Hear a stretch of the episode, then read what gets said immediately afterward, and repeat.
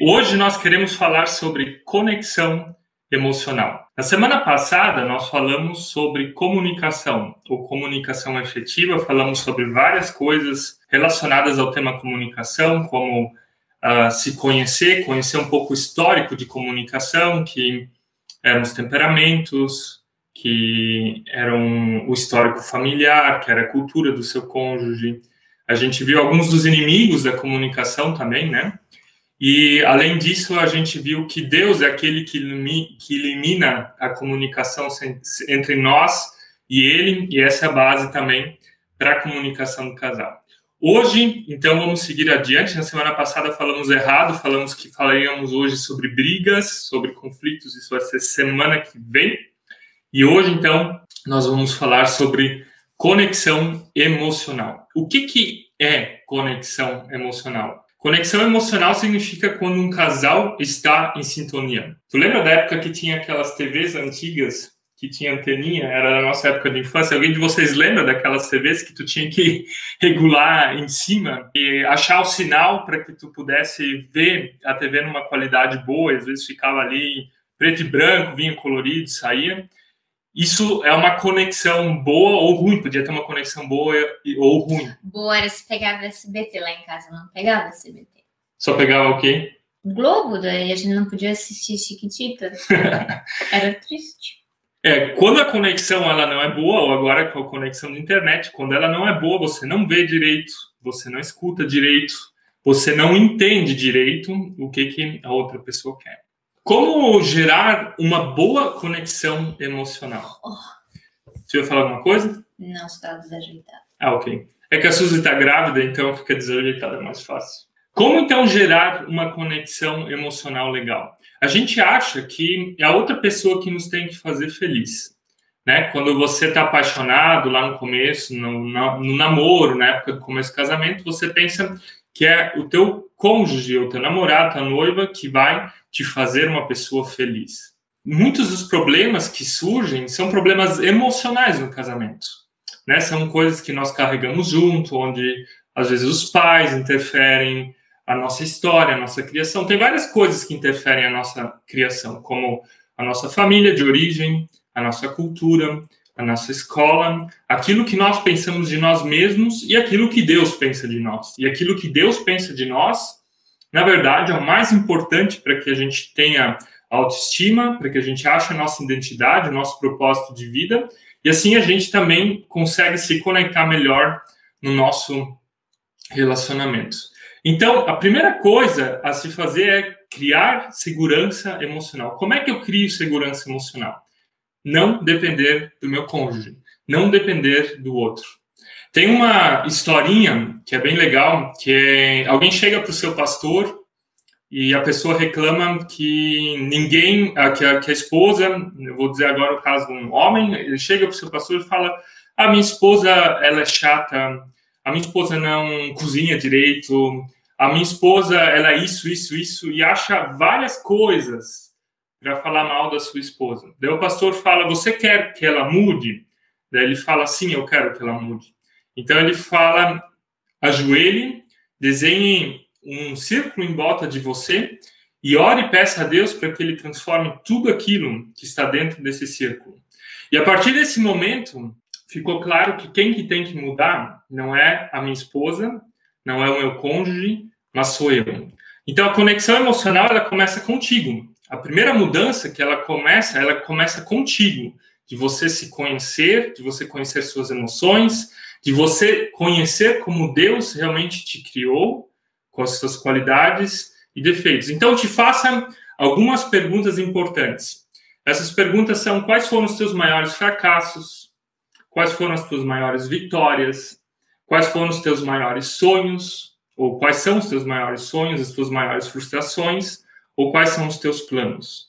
Se você consegue responder essas perguntas fundamentais sobre você, também pergunto, você consegue responder o mesmo sobre o seu cônjuge? Você sabe dizer qual que são os sonhos, as frustrações, os fracassos dele? E tem uma pergunta bem importante a ser respondida. Essa pergunta, talvez muitos responderiam até de uma forma triste. Sabe qual é a pergunta? A da velha? É a da velha. Eu não sei mais, Maico, fala. O que você faria se. Ah, o que você faria se fosse milionário? Ou seja, você está casado e pronto, vocês estão casados, ficam milionários do dia para noite, ganharam na loteria. O que você faria dentro do seu casamento? Escutei uma história faz pouco tempo onde alguém disse: eu deixaria, eu largaria a véia, né? Falando da sua esposa. Ou seja, pessoas que talvez ficariam milionárias, elas largariam do seu cônjuge. Então, para ter conexão emocional, você tem que se conhecer muito bem, fazer essas perguntas essenciais da vida e, ao mesmo tempo, conhecer o seu cônjuge muito bem, conhecer o seu cônjuge a fundo, conhecer aquilo que uh, movimenta ele, quais são os sentimentos. Então, conexão emocional, ela começa contigo essa segurança que às vezes a gente quer ter dentro do relacionamento, ela começa contigo.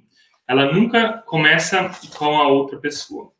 É a historinha das borboletas do jardim, de novo. É, tu contou ela na semana passada, ou tentou contar ela na semana passada. É. Como é que é ela, para relembrar o pessoal? Ela é o seguinte: você é um jardim, você tem que ser um jardim e não uma borboleta. Você tem que atrair, né? quer dizer, as coisas. Você tem que ter as qualidades para atrair a borboleta. No é caso, só resumir a historinha.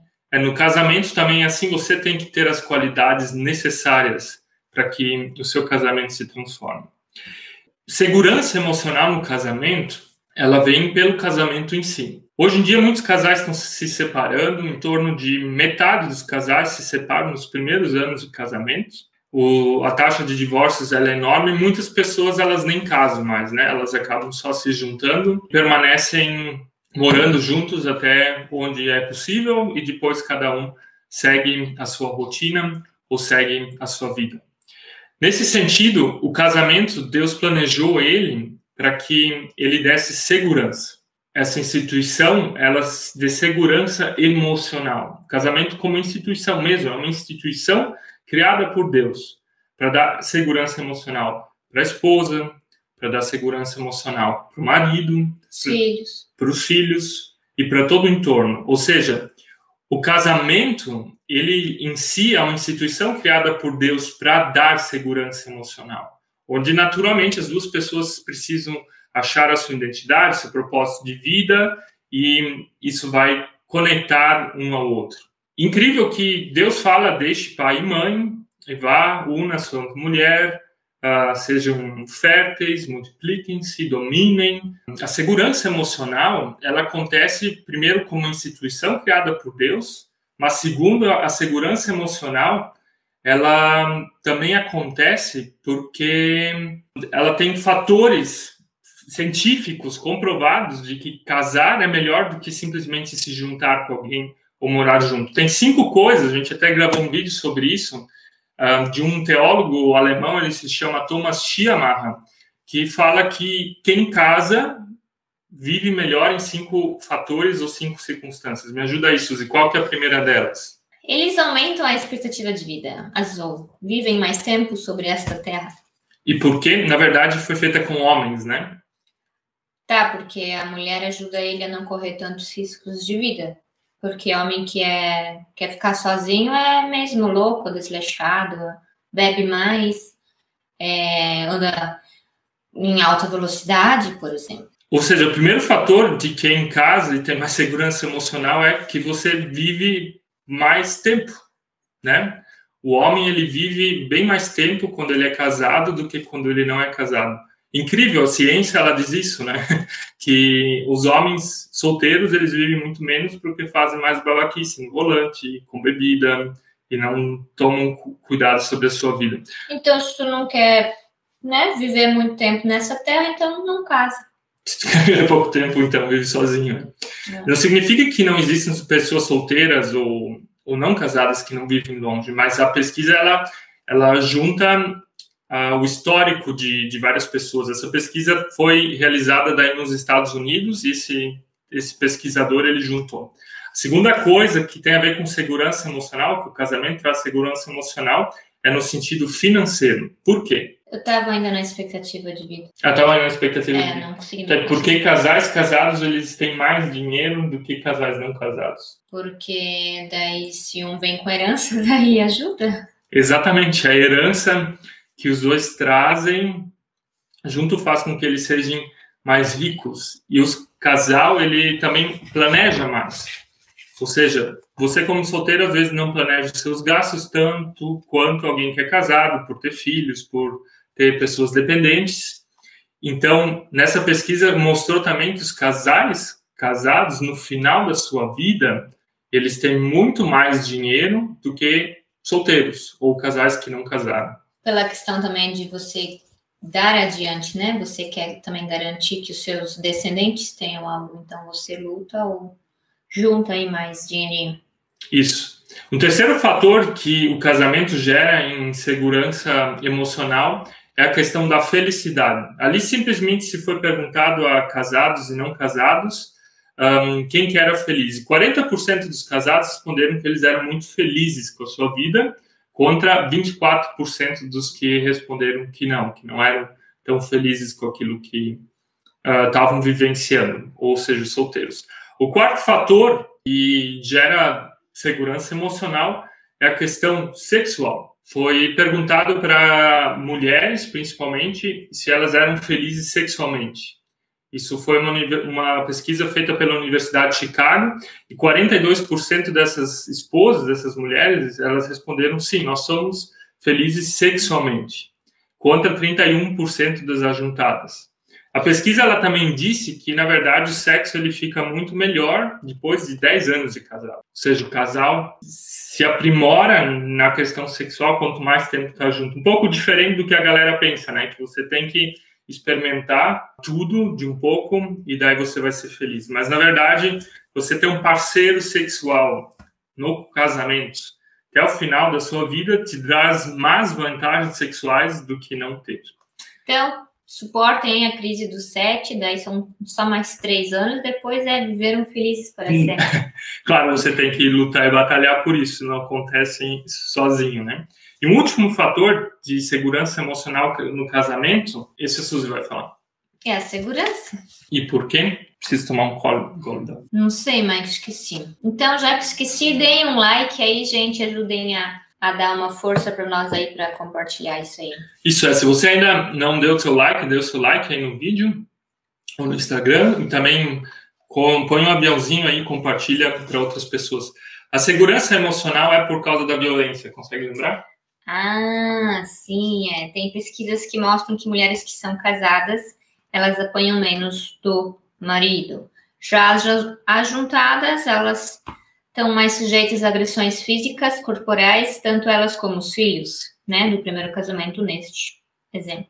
É, são pesquisas um pouco mais antigas, mas elas também mostraram que filhos, por exemplo, de casais não casados, eles têm muito mais problemas psicológicos mais tarde na vida, têm mais tendência a tirar notas ruins na escola, a não conseguir um emprego e não conseguir um relacionamento estável, do que aqueles casais que eram casados. A segurança emocional uh, do casamento, ela transparece daí também para várias outras gerações, né? Ela não fica só entre o casal.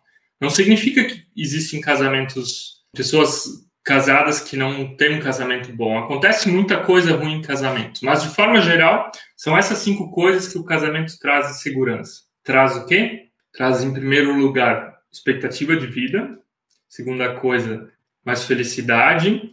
Traz uma vida sexual mais uh, satisfatória, mais dinheiro e segurança emocional num todo. Ou seja, olhe para o casamento como uma coisa boa e não como algo ruim ou algo que, que vai te prejudicar. Uma das consequências do casamento que, que aparece lá na criação, quando Deus fala, uh, deixe pai e mãe, é formar família, né? Você é família se você só é casado e não tem filhos, se você já tem filhos, mas você forma aqui uma nova família. Você se une com outra pessoa. E um dos maiores problemas de Conexão emocional é quando o casal não consegue ser uma família, dependendo da situação agora, né? Com filhos, sem filhos, vocês são uma família.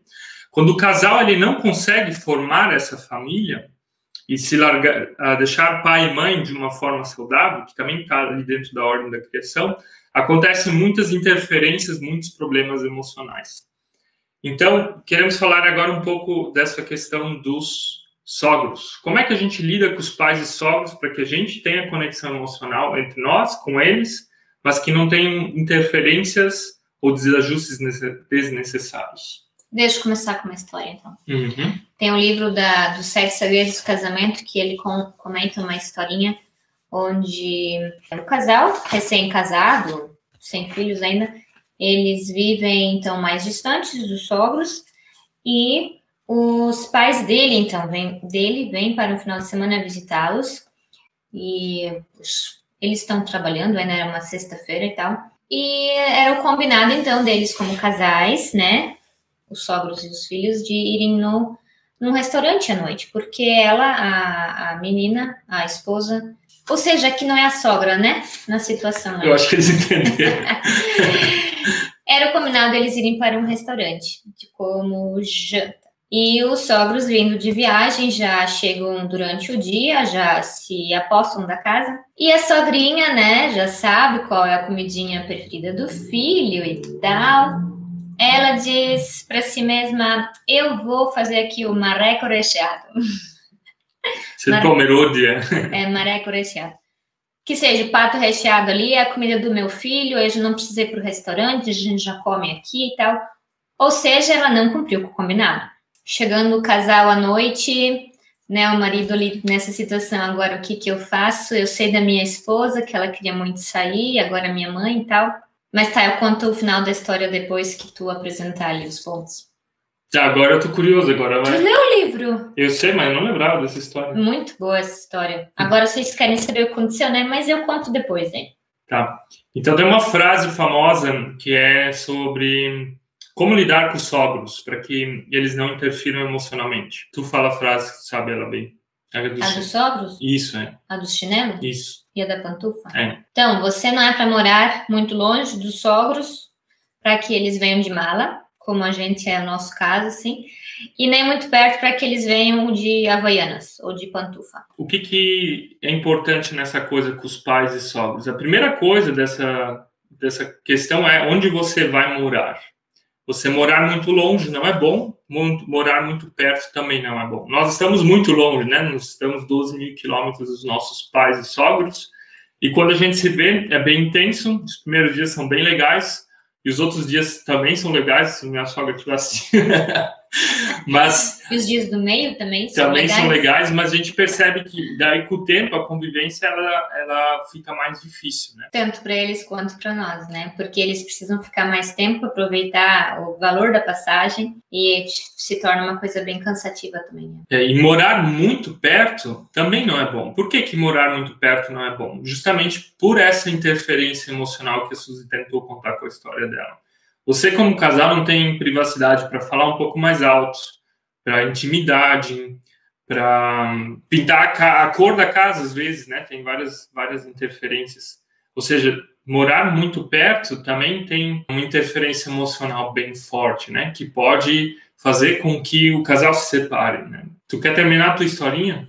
Já fechou os pontos? Não, eu tenho ainda, mas ela então, daí termina a história dizendo o que que o marido fez, se ele agradou a mãe, que ele ama tanto e que fez a comida predileta dele, ou se ele ficou do lado da esposa. E ele ficou do lado da esposa, meu, eu fiquei assim de, de que, cara com a história. O que ele falou para a mãe dele daí?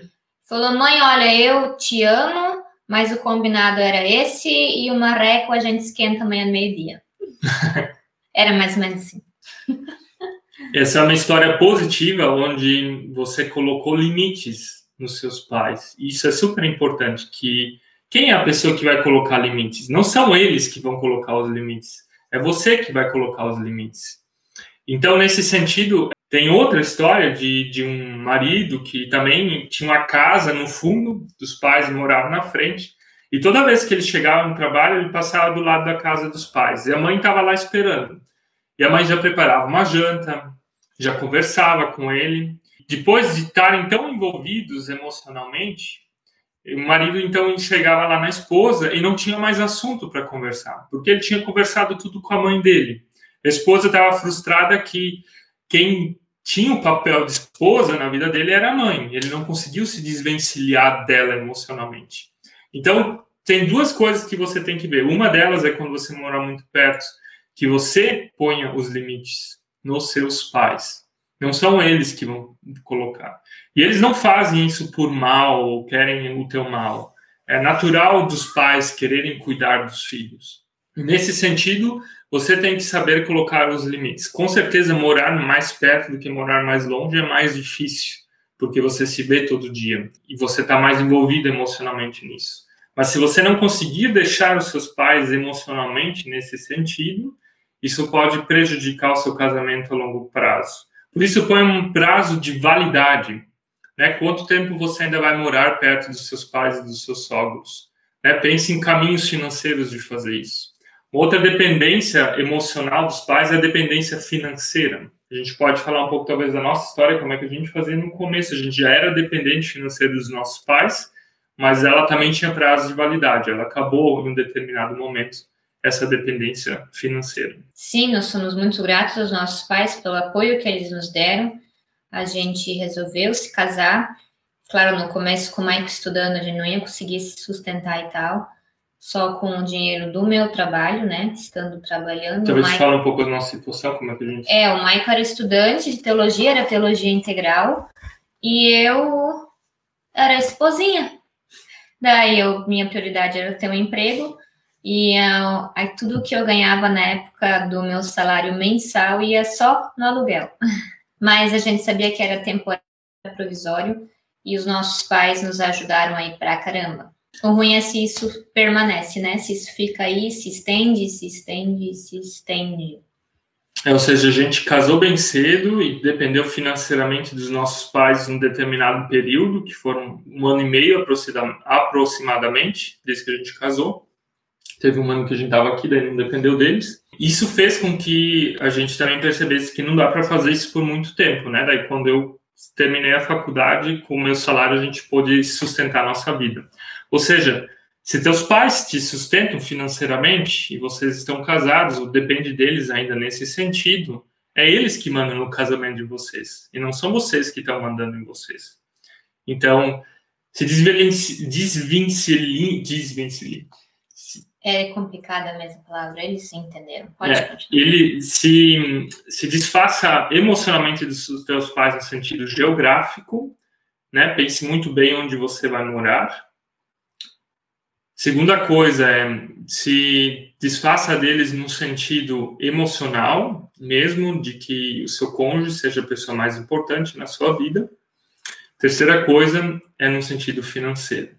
A quarta coisa, na verdade, é a gente sugere de que com os pais e sogros se tem um bom relacionamento. Por mais que você não queira, a sua esposa, o seu marido, eles são muito parecidos com o seu cônjuge. Eu percebo isso na Suzy, muitas vezes atitudes dela, eu penso, nossa, muito parecido com o que, que a minha sogra falaria. Ou tua mãe, né? Tem situações também que tu diz que eu sou cliente mãe. É, tem situações também. Às vezes a gente procura também a nossa mãe, o nosso pai, o nosso cônjuge, mas procure uh, ter um bom relacionamento com eles. Isso vai ser uma bênção, né? No sentido até espiritual agora falando. Se você lembrar dos dez mandamentos que aparecem lá no Antigo Testamento, o único mandamento com promessa é honrar pai e mãe.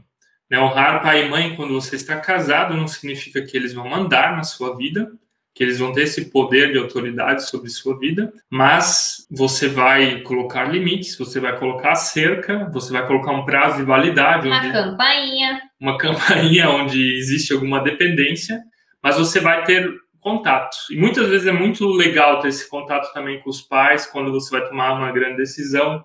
Às vezes a gente já tem clara a nossa decisão, mas escutamos ainda a voz dos pais, escutamos o que. A opinião deles, né? Eles oh. têm mais experiência de vida que a gente. Isso, isso também é super importante. Então, é os dois lados, nunca tem uma coisa certa. Procurem um contato bom, mas também coloquem campainhas, coloquem cercas, coloquem esses limites. Gente, precisam ser muros, né? Também tem umas tem uns ciprestes assim que vão crescendo devagar, devagar. Não, mas demora, né? Meio. Mas daí é mais de manso não é tanto assim, tipo, um muro alto. Cara, e, é, e é, é, é, realmente delicado, assim, os pais, sogros, como é que você faz, mas pense sempre nessas coisas. Onde estou geograficamente, financeiramente, emocionalmente, procuro me dar bem com eles, né? Essas quatro coisas, elas vão orientar uh, isso. E quando elas estão ajustadas, também a conexão emocional vai estar bem. Sabe, se você consegue amar o seu sogro, a sua sogra, você também vai conseguir amar o seu cônjuge, porque ele é muito parecido contigo, né? Com, contigo não, com os teus sogros, né? Jesus mesmo disse, ama o teu próximo como a ti mesmo. Esse é o desafio amar os sogros para conseguir também amar o cônjuge. Isso realmente vai trazer bênção, por mais difícil que seja. Não significa que você tem que concordar com eles, concordar com tudo. É importante você ter sua opinião própria e também saber discordar deles, né?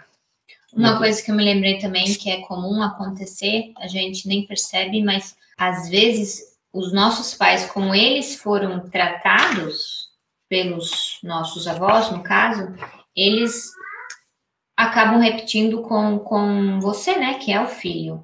Isso também tem, tem que ali tomar cuidado para que isso não interrompa ou traga prejuízos para o matrimônio. Agora nós vamos para nossa terceira etapa, que seria ainda sobre conexão emocional, como construir uma amizade no casamento. Uma coisa super importante para casais é que eles têm uma amizade entre si.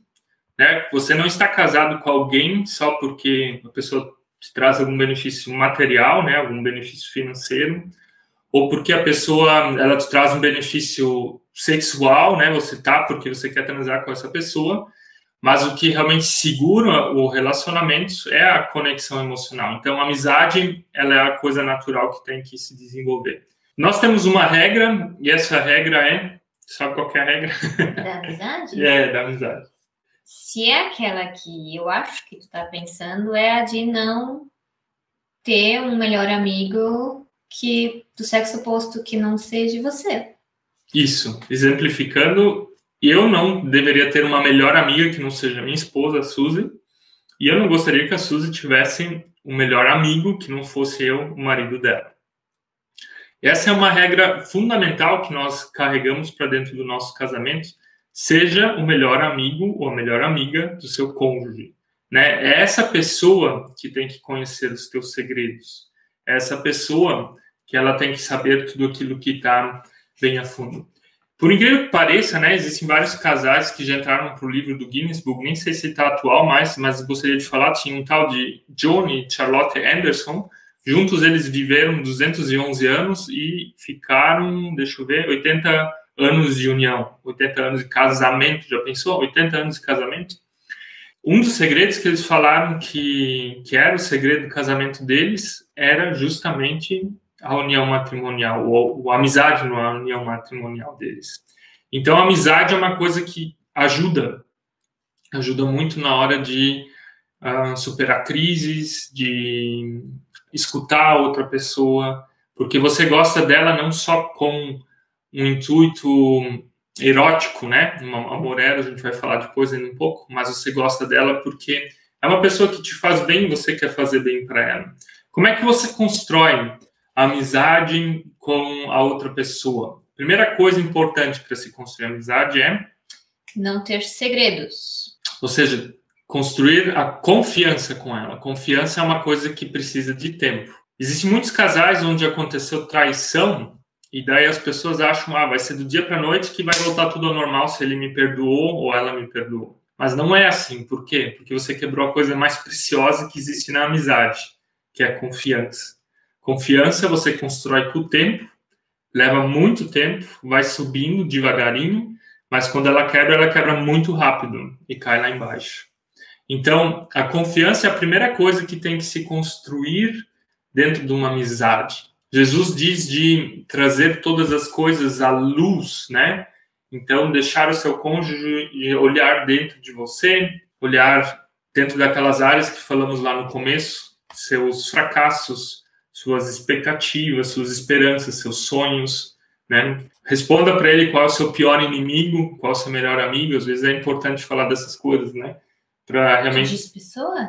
É, a gente tem inimigos, né? Não que Jesus, Jesus diz para amar os inimigos, mas tem pessoas que a gente às vezes não gosta muito. É, ele pediu pra gente amar, não que tu tem que gostar de todos, né? Amar não significa que você tem que dar a mão para a pessoa e andar de mão dada na rua, mas amar é uma decisão. A gente vai falar um pouco mais depois sobre os tipos de amor, mas você é chamado a construir essa confiança. Essa era a primeira coisa. Segunda coisa para desenvolver amizade que gera conexão emocional é ter um ambiente adequado. O que é ter um ambiente adequado para construir amizade? Por exemplo, a mesa é onde você come, é um ambiente adequado. É não ter interrupções, falamos isso na semana passada, está também voltado à comunicação como celular, TV ou qualquer outra coisa que vai interromper com que vocês um, se, se conheçam. Por exemplo, no nosso caso, também já falamos, a gente gosta de caminhar, de sair, de, de estar na natureza, de liberar endorfina no nosso corpo, são coisas que nos fazem bem. Se você quer desenvolver amizade, é importante que vocês se divirtam também. Né? A amizade, você se encontra com quem você se diverte. Amigos são pessoas que te fazem bem. Então, no, no casamento, é super importante que vocês desenvolvam essa amizade, que vocês se divirtam juntos, acham hobbies ou coisas em comum, né? O que que você gosta de fazer, o que ele ou ela gosta de fazer. Talvez um pouco mais do que só ver filme, né? Que todo mundo faz, chega do trabalho vai ver Netflix ou, ou alguma série, mas fazer alguma coisa que faz com que vocês dialoguem, conversem, se conheçam mais a fundo e não fiquem só nessa mesmice, né? Trabalhar, ver Netflix, comer, dormir. Mas eu tava pensando, né? A gente fala muito de caminhada, daí isso tem a ver com as nossas linguagens de amor, certo? Qualidade de tempo, certo? É. E a do filme, daí eu fiquei pensando, tá, filme, cara, deve ser o contato físico, então, né? É porque você não conversa, mas daí, é sim, com certeza o contato físico ele também é importante, né? Mas você não conhece a outra pessoa só tocando ela ou só no relacionamento sexual. Claro que a palavra conhecer tem essa profundidade, né? Tem gente que passa no namoro ali, já olhou todas as séries e não se conversam, né? Cara, eu esqueci. Mas os filmes eles sabem muito bem. É, eu esqueci antes, tem aquele exemplozinho, né? Pegar a cola, mas o casamento, ele é justamente isso, né? São duas folhas em branco, elas não estão em branco, tem uns desenhos, e você cola elas, e daí quando você cola duas folhas, elas são uma coisa só, esse é o casamento. E quando você procura romper isso e elas estão coladas, você vai rasgar as duas folhas, porque elas já estão muito bem juntas, né? Então, nem sei por que eu falei isso, não tem nada a ver com amizade, né? Mas eu tinha lembrado de falar isso antes, acabei esquecendo. Ou seja, o casamento ele traz segurança justamente por isso, pela, pela união que você tem. Ah, por causa do conhecer, né? Conhecer na raiz da palavra, lá no hebraico, é, isso, é exatamente isso. Você cola junto com alguém, né? Você está colado com aquela pessoa. Por isso que o divórcio ou separação, às vezes, ele pode trazer muita dor, né? Porque você já estava colado com, com alguém, né? Então, importante, desenvolver amizade, que vocês construam a confiança, que vocês tenham um ambiente adequado para fazer isso sem interrupções e que possam se divertir juntos. O que gera conexão emocional é também entender a diferença entre amor e paixão. Vocês já devem ter ouvido falar disso já falamos também em alguns vídeos. Tu me ajuda aí, Suzy, a definir o que, é paixão e o que é amor. Amor é o que fica e paixão é o que vai. Eu sei, eu resumo muito rápido as tuas coisas. O Mike é a pessoa que fala um monte e eu dou resumos. Deu tempo de tomar água? Quase que eu não consegui tomar água. A Suzy é uma mulher de poucas palavras, né? Cara, o amor e a paixão. Por que, que é importante entender isso? Me, então, define um pouco, Suzy, quanto tempo dura a paixão, só para a galera entender. Paixão, segundo pesquisas, leva em torno, ou dura em torno de dois anos. Daí ela se esvanece. Esvazia. Esvazia. Acaba acaba. Ou seja, em torno de dois a três anos, no máximo, é o tempo da paixão, é quando você vê outra pessoa e tá vendo coraçãozinhos por tudo que é lugar. A paixão, ela é como uma corrida rápida, né? Você, uma corrida de 100 metros. Você corre bem rápido, você tá a mil por hora e ela logo acaba. O amor é uma maratona de 42 quilômetros. Você precisa ter mais preparo e leva muito mais tempo. A gente diz que o amor é uma decisão, a paixão é um sentimento. É claro que o amor também é um sentimento E o amor também precisa da paixão, mas a paixão no sentido químico, ela mexe com o nosso corpo de uma forma incrível, né? Você sente coisas que você não sentiria num estado normal. O amor, ele é muito mais racional. Por que que a gente diz isso? Original ali nas palavras em grego existiam três, quatro palavras para amor. A primeira delas era o eros, que é o amor erótico. A segunda delas era o filéu, que é o amor de ami amigo, amizade. A terceira delas é o estergo, que é o amor familiar. Esterco. Estergo, estergo. Estergo. E a quarta é o amor de Deus, que é o amor ágape. Todos os três primeiros, eles têm uma coisa em comum, são sentimentos. Você sente um sentimento de paixão pela sua esposa ou marido, por que a paixão não dura, então, mais tempo? O, o relacionamento todo? Por que isso é assim? Porque é uma coisa química. Na verdade, ah, a paixão é uma, é uma, coisa química, ela libera essa substância no corpo. Essa mesmo, esse mesmo sentimento de paixão existe quando você tem filhos. Quando você tem filhos, esse sentimento ele também vem ali. Ou quando você compra uma coisa nova que você muito queria, você também fica super empolgado e depois vai passando aquela adrenalina que está no sangue e daí vai normalizando, né? A mesma coisa é com o amor filial e com o amor familiar. O amor de Deus, ele não é baseado na paixão, ele não tem como fundamento a paixão, mas ele tem como fundamento a razão, que te leva à decisão, à ação e que depois te leva ao sentimento. Pensando no exemplo de Jesus, Jesus diz: Meu Deus, meu Deus, por que, que tu me abandonaste?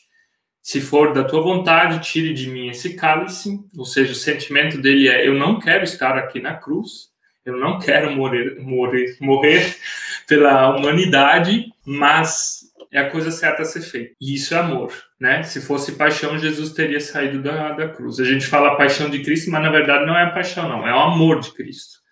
E um casamento que deseja conexão emocional, ele precisa aprender a transformar, fazer essa transformação, saber transformar o sentimento de paixão em algum momento no amor. E o amor é uma coisa do dia a dia que você decide, né? Quando a sua esposa pega no pé do marido, ou ela é chata com o marido, né? Ou implicante de vez em É porque eu te amo.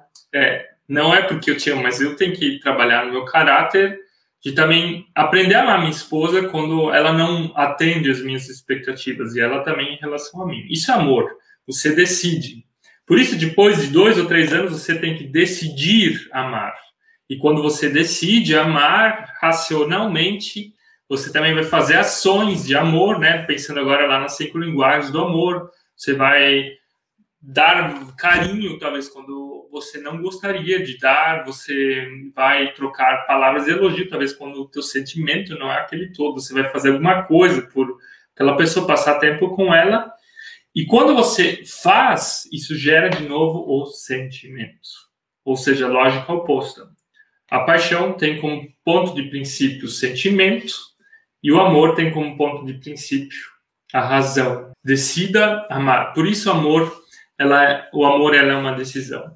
E é claro que você não pode só decidir, decidir, decidir, decidir e em algum momento não ter aquele fogo, né? Aquele sentimento. Tem várias coisas que você pode fazer para alimentar esses sentimentos, cinco linguagens do amor. Vamos falar, nós vamos falar ainda numa outra live sobre isso. Além disso, você também pode fazer outras coisas, como bem simples, trocar olhares. Deixa eu abrir aqui ainda minha folha. Teve um pesquisador norte-americano, ele se chama Arthur Aaron, e ele colocou pessoas estranhas uma de frente para a outra, elas tinham que se olhar, ficar se olhando. Colocou então 30 perguntas para essas pessoas. Dentro dessas 30 perguntas eram várias perguntas aleatórias, mas também algumas pessoais. E depois que elas responderam isso, sempre olhando um na cara do outro. Nos olhos. É, na cara, nos olhos. Eram pessoas do sexo oposto, não sei se eu falei. Eles tiveram a seguinte coisa: eles se sentiram mais acharam outra pessoa mais bonita, acharam outra pessoa mais cativante e até meio que apaixonados. E até teve um casal de estranhos, né, nunca se viram, que se casaram depois daquele experimento porque se apaixonaram naquela troca. Ou seja, se você quer alimentar de novo a paixão que gera essa conexão emocional, olhe mais no seu cônjuge. Olhe na cara dele, olhe pelo menos 40 segundos nos olhos do, do seu cônjuge que isso vai alimentar o sentimento de amor, né? O olhar era uma coisa ali no começo do namoro também, né? Você provavelmente olhou ele ou ela e vocês trocaram olhares. Uh, Você trocou muito, tu, tu me olhou muito, tu olhava, né, nas escondidas, assim. tu que olhava. Toda vez que eu olhava, tu tá olhando pra mim. Ou seja, tu olhava para mim porque eu estava olhando para ti. Além disso, por exemplo, trocar simplesmente uma carícia por dia, você dizer eu desejo abraçar o meu cônjuge, né? Você todo dia procurar dar um abraço de 40 segundos, é uma coisa que alimenta a paixão.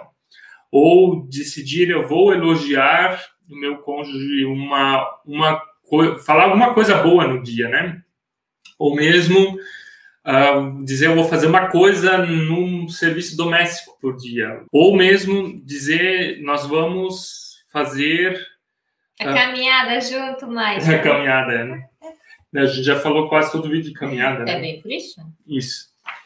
Então, gente, importante, transforme o sentimento de paixão em amor, decida amar com pequenas coisas que vão alimentar o casamento. Quando a gente casa, e está lá no começo do nosso casamento, é super importante que a gente também clareie algumas coisas, clareie algumas. ah, como é que eu posso definir isso? Diferenças. É, por exemplo, quem que vai fazer o serviço doméstico, quando é que a gente vai passar férias, por exemplo, passar férias juntos, né? Existem casais que não passam férias juntos. Claro que existem momentos onde ahm, é importante que cada um tenha a sua privacidade ou passar alguns dias para si, mas que planejem também férias juntos, que planejem também passar tempo juntos. Por exemplo, uma coisa importante é que vocês planejem uma vez por semana ter um tempo só para vocês como casal uma vez no mês, talvez ter um tempo só para vocês como casal, ou uma vez no ano fazer uma viagem só para vocês como casal. São coisas importantes a se planejar e conversar no começo do casamento. Outra coisa que é importante é saber que não é sempre você que vai poder decidir sobre a vida do outro. O casamento é uma construção de pontos, né? Cada um vai construindo de um lado, né? Você vai a ponte se constrói assim, cada um vai construindo até que vocês acharam é, para que o outro não sobressaia. É um, é um pensar num ganha-ganha, né? Existe aquela lógicazinha do, do livro das sete pessoas altamente eficazes, onde ele diz que quando duas pessoas têm uma opinião diferente sobre alguma coisa, elas têm que achar um ponto em comum, um ganha-ganha, onde você vai abrir mão de alguma coisa, onde ela vai abrir mão de alguma coisa, mas onde os dois vão sair ganhando. Né? Um casamento não existe um perde-perde, um ganha-perde ou ganha-perde. Só pode existir ganha-ganha, porque os dois têm que sair ganhando de alguma forma ou de alguma coisa. Gente, se vocês têm perguntas, um, façam suas perguntas aí, podem colocar ainda. E se vocês estão nos assistindo, a gente só está no YouTube agora ainda, deixem seu like ainda se vocês não deixaram. Uh, a gente vai chegar agora na parte final dessa live, que tem a ver com a coisa mais importante da conexão emocional. A gente começou falando disso, e vai terminar falando disso de novo, que é você mesmo. Pense em você mesmo. Tem aquela historinha do de você no avião, né? Quando você está viajando de avião e se tivesse algum problema e caísse o, a mascarazinha ali de oxigênio, eles sempre sugerem de que você só coloque primeiro a máscara em você para depois ajudar outras pessoas, porque você não tem como ajudar outras pessoas se você não tem oxigênio. Isso não é egoísmo, né? Não é egoísmo, exatamente. Não significa que eu não vou amar minha esposa. Eu acho bem complicado dizer, ah, sempre tem que colocar a necessidade das outras pessoas, né? Eu só consigo amar a outra pessoa se eu me amo, né?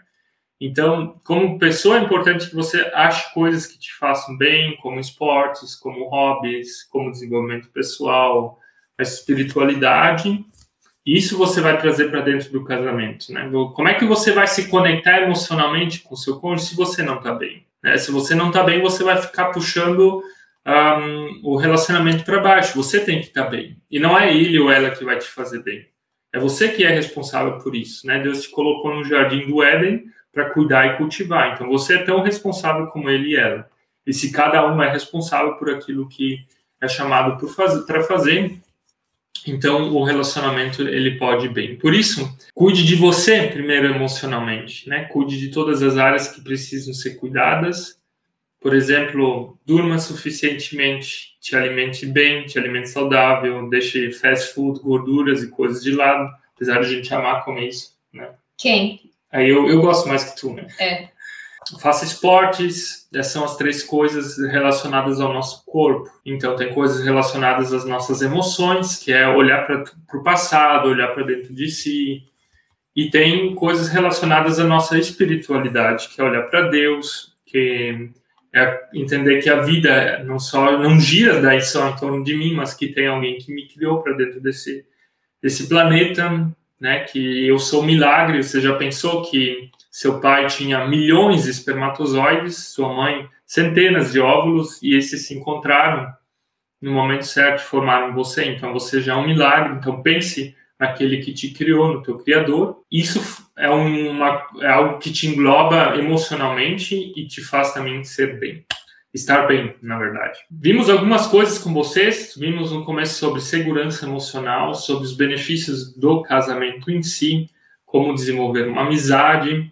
Nós falamos sobre os primeiros anos do casamento, algumas coisas que têm que ser ajustadas, como pensar no ganha-ganha, as diferenças entre amor e paixão, os tipos de amor, e no fim é se desenvolva emocionalmente e assim vai haver conexão emocional.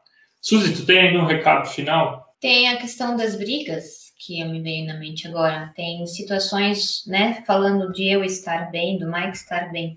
Às vezes a gente projeta ah, motivos de briga, ou são discussões, a gente projeta, ah, tu fez isso para mim, não sei o quê, começa sempre a, a pôr, é, a pôr, a tua frustração, a tua inquietação em cima do cônjuge. E, na verdade, é uma coisa que não está resolvida em você próprio. Tem situações assim onde o Michael então fala isso, que tipo, a gente está ali discutindo e o Michael diz, Suzy, isso é uma coisa que tu tem que resolver contigo mesma e não vem pôr isso para cima de mim. E ele tem razão. É realmente isso, isso dói ali na hora, machuca bastante, mas não adianta eu pôr a minha frustração em cima dele se o problema bem lá no fundo tá em mim mesmo. Então. lá no fundo, é. é só assim por fora é o Maico, né? Mas bem lá no fundo. É. Gente, legal que vocês nos acompanharam até aqui. Na semana que vem esperamos que o Instagram funcione. Não sabemos por que não. Hoje deveria estar melhor do que ontem, uh, do que na última é. vez, né? Não do que ontem, do que na última vez. E semana que vem vamos falar sobre brigas e conflitos. Né? Se puderem recomendar esse vídeo para outras pessoas, ficamos felizes e até a próxima vez. Tchau, tchau. Tchau, tchau.